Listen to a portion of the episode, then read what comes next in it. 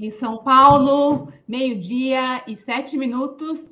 Uh, está no ar mais um programa Redemoinho, que é sempre transmitido de segunda a sexta, sempre ao meio-dia, uh, cada dia com tema diferente. Um momento.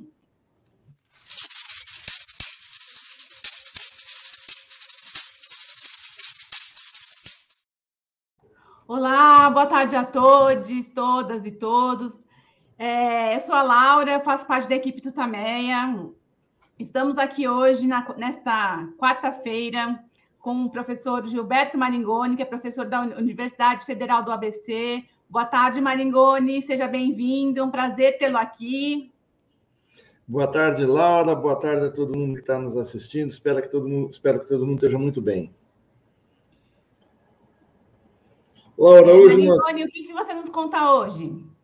Olha, Laura, eu vou retomar um assunto que eu falei semana passada. A gente tem muita, muitos temas acontecendo no mundo aí, mas eu quero retomar um aspecto muito importante da visita do Lula a Washington semana passada. O nosso programa foi feito, nosso programa anterior foi feito antes da visita. A visita foi na sexta-feira, foi uma visita coroada de êxito, até porque o Lula teve uma audiência de duas horas com o presidente dos Estados Unidos. Antes disso, ele se encontrou com movimentos sociais, com a FLCIO, com a esquerda do Partido Democrata, em especial com o senador Bernie Sanders, com a deputada Alessandra Ocasio-Cortez, e teve uma conversa bastante profícua com o presidente Biden. E a pauta principal foi a questão democrática. O Biden está nos Estados Unidos também enfrentando a extrema-direita. Há pontos de semelhança entre o ataque feito em 6 de janeiro de 2021 ao Capitólio em Washington e o ataque aos três poderes feitas em 8 de janeiro desse ano em Brasília. Um outro aspecto é, importante foi a questão do comércio bilateral, da volta ao, do, do, ao Brasil ao, ao, ao concerto internacional, depois do isolamento imposto pelo Bolsonaro, a adesão dos Estados Unidos, mesmo que com uma pequena quantia ao Fundo Amazônico, vale ressaltar que essa também é uma questão que não foi dada a devida ênfase na imprensa brasileira. Os Estados Unidos contribuíram para o Fundo Amazônico com uma quantia irrisória, foram 50 milhões de dólares, que não é sei lá, um vinteavos, nem isso, muito menos do que a dívida das americanas com os bancos, né? do que o rombo nas americanas, que dá 40 bilhões de reais, dá alguma coisa como 8 bilhões de dólares. Os Estados Unidos deram 50 milhões. Mas o que importa nessa, nessa, nessa movimentação dos Estados Unidos é que sai de cena uma pregação internacional de que a Amazônia seria um bem da humanidade e, por ser um bem da humanidade, não pode ser administrada só pelo Brasil. Tem que ser um território internacional, mais ou menos como é o Polo Sul. No fundo, é o que os Estados Unidos, em especial, querem da Amazônia, transformá-la num território internacional. Isso nunca é dito claramente, mas isso está por trás de muitas formulações de think tanks dos Estados Unidos. O Fundo Amazônia foi criado pelo governo Lula, em, no, segundo governo Lula, em 2008, 2009, e conta com contribuições da Alemanha e da Suécia. Quando os Estados Unidos entram no Fundo Amazônico, entram no socorro à Amazônia, no salvamento, no auxílio amazônico, sob a lógica soberana do Brasil. Isso precisa ser muito sublinhado, que é uma mudança de qualidade muito grande. Mas o que eu quero falar é sobre um aspecto ainda mais secundarizado e que talvez seja o que menos tem a chance de se concretizar, Apesar disso, ele é fundamental pela ousadia do presidente Lula, por ser uma proposta que pode granjear grande apoio dos movimentos sociais em todo o mundo, dos países do sul do mundo, mas não das grandes potências, ou pelo menos não das partes envolvidas na guerra, que é o que o Lula disse, fazer um pool, um, um grupo de países interessados na paz. Ele disse, seria talvez um G20 da paz a inspiração dele é numa experiência exitosa do seu primeiro governo, logo que tomou posse em 2003, de constituir o grupo de amigos da Venezuela. A Venezuela tinha vivido em 2002 um golpe de Estado que tinha tirado do poder o presidente Hugo Chávez. A interferência da embaixada americana foi clara, houve um desgaste muito grande naquela época dos Estados Unidos, do Departamento de Estado, E o Lula formou esse grupo de amigos, que incluía Espanha, incluía, se não me engano, Portugal, incluía os Estados Unidos, mas incluía também a Rússia. É, esse grupo não, não chegou a entrar em operação, mas demonstrava uma boa vontade, é o seguinte, de assessorar com países que não estavam diretamente interessados na disputa interna, e o Lula falava, um grupo que não tem os Estados Unidos não vai funcionar na Venezuela. Então, era até para pressionar os Estados Unidos a, a não interferirem na soberania do país. Não entrou em operação, mas ficou como um exemplo, como uma tentativa de se chegar a bom termo numa conversação muito difícil internamente.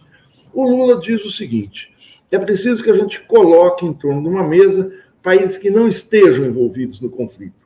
E ele diz de saída: a Europa não dá, porque toda a Europa, com raríssimas exceções, mas toda a Europa está não só na OTAN, mas está começando a fornecer armamento pesado, tanques e aviões para a Ucrânia.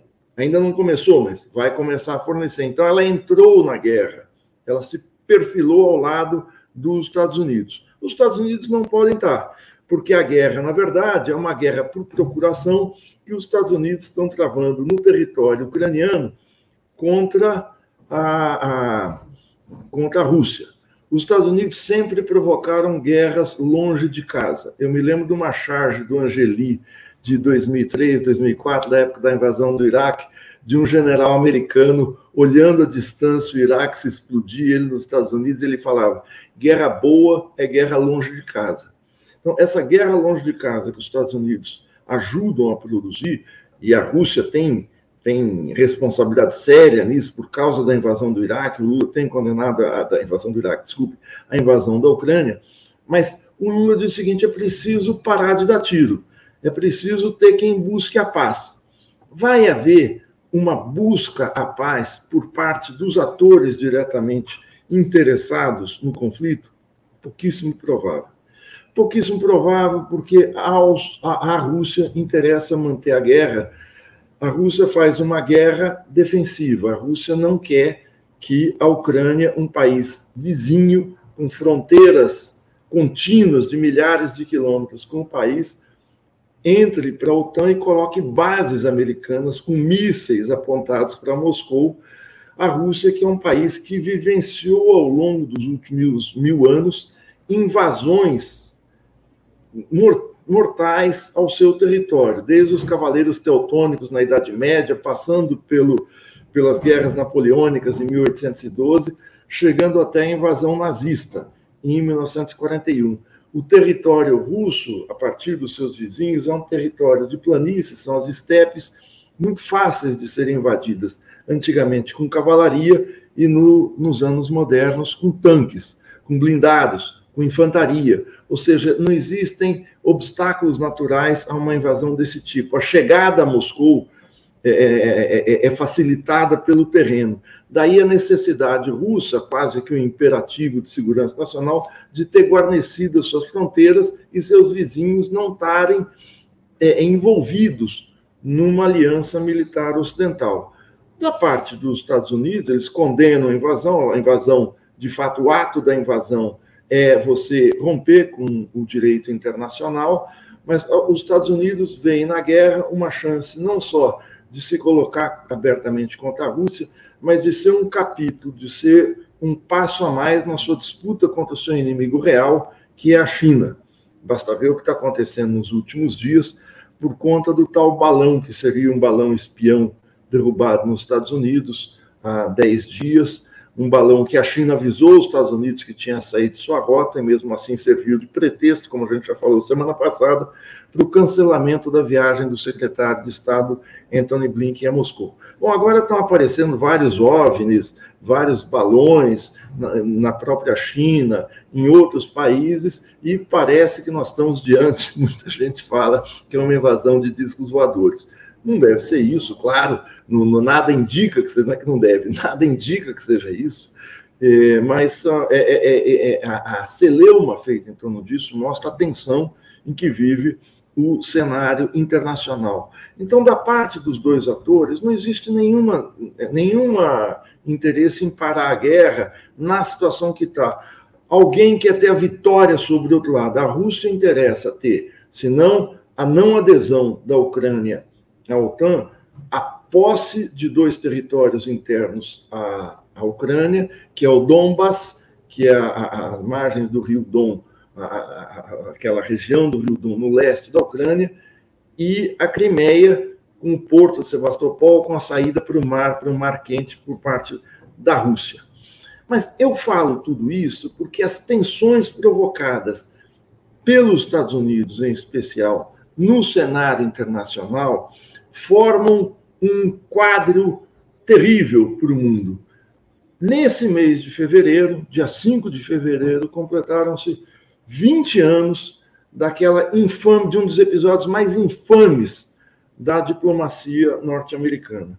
Foi quando o secretário de Estado Colin Powell, um herói da guerra do Vietnã para os americanos, um negro, o segundo negro depois da Condoleezza Rice, a chegar a esse posto, tinha todo um simbolismo, no governo George Bush I, meses depois, foi, é, é, um ano e meio depois do ataque às Torres Gêmeas, quando os Estados Unidos tinham, em setembro de 2000, em setembro de 2001, sofrido aquele ataque terrorista nas Torres Gêmeas e no Pentágono, em Nova York, um mês depois, os Estados Unidos, a revelia da ONU contra a ONU, invadem o, o Afeganistão em busca do Osama Bin Laden, e quando, em, em, em, ainda no começo de 2000, em fevereiro de 2003, cria uma pantomima em que o Colin Powell vai à ONU, movido de PowerPoints, de slides, de fotografias por satélite e tal, que provariam a existência de armas químicas de destruição em massa por parte do Saddam Hussein, então presidente do Iraque, e isso justificaria uma invasão. Isso mereceu a reprovação da maioria do Conselho de Segurança, a Rússia vetou, a China vetou qualquer tipo de ataque, os Estados Unidos ficaram em, em minoria nessa, nessa situação e os Estados Unidos acabaram tomando uma decisão unilateral quando eles não tinham um inimigo, não tinham um oponente internacional à altura. A China ainda não era a potência que é hoje e a Rússia estava quebrada depois de uma, da, da, dissolução da União Soviética e do desmonte de todo o seu aparato de defesa hum, é, após também o desastroso governo do Boris Yeltsin. E nisso os Estados Unidos avançam para realizar a invasão ao Iraque, que custou aí alguma coisa, é impossível medir, entre 100 mil e um milhão de vidas, essa ação irresponsável do Colin Powell.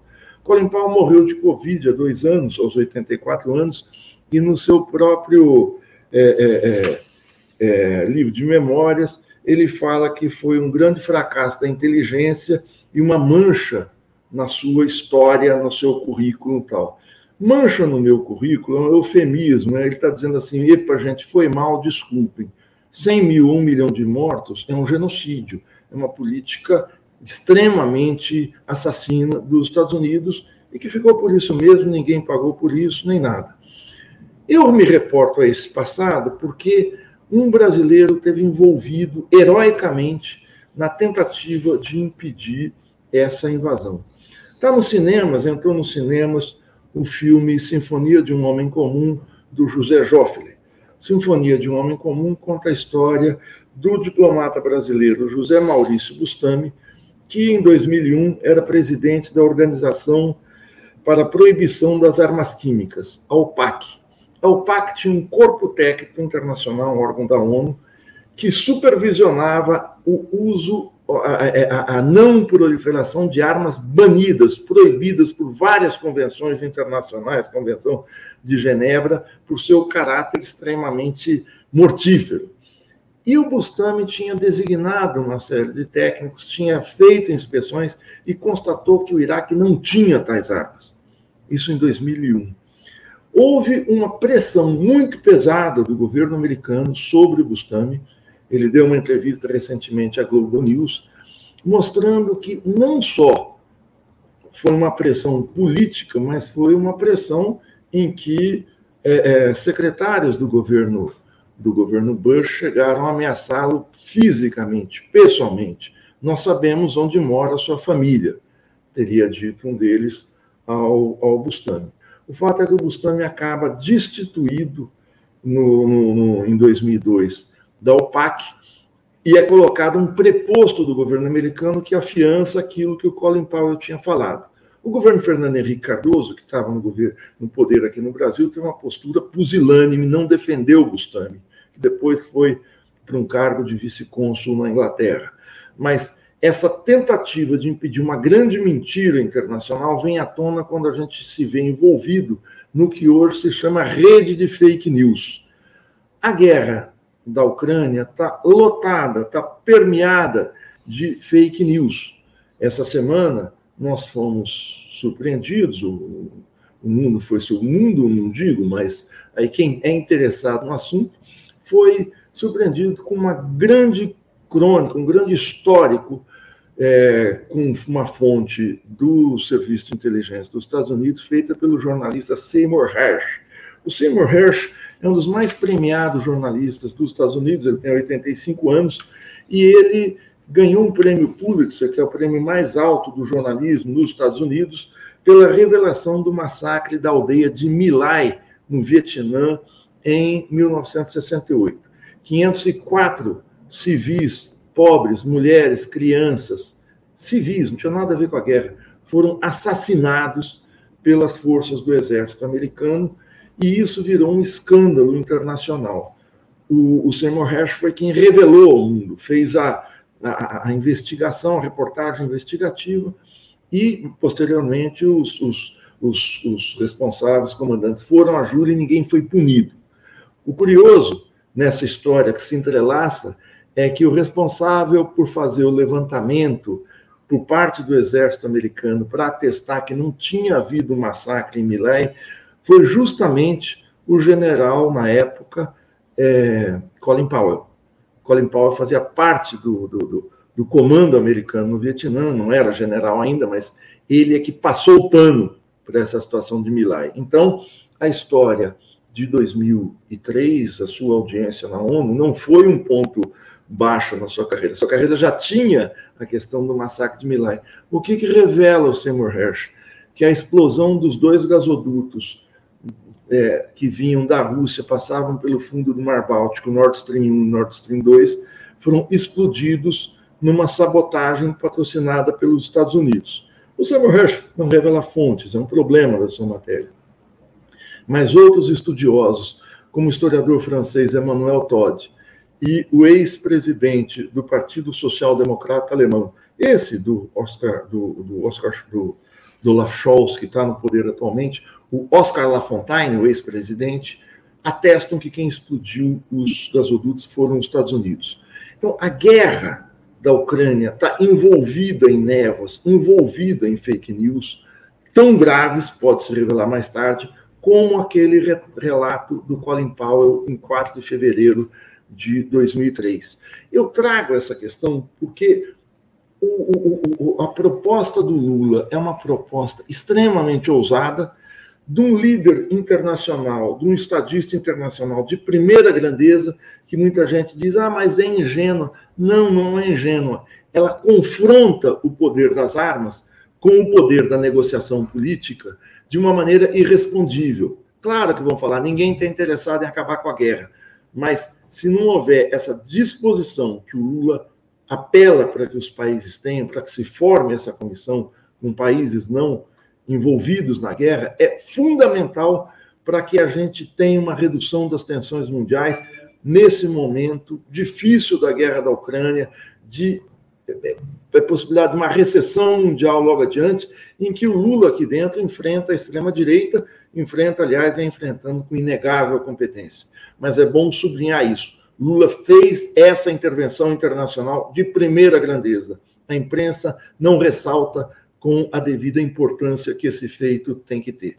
Fico por aqui, muito obrigado.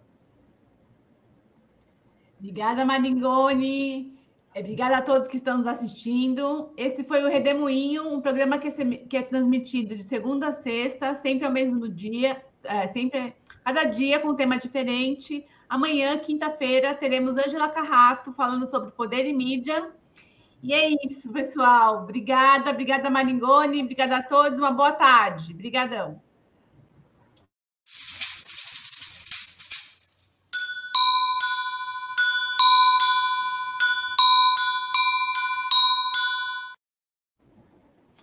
Oi, Maringoni.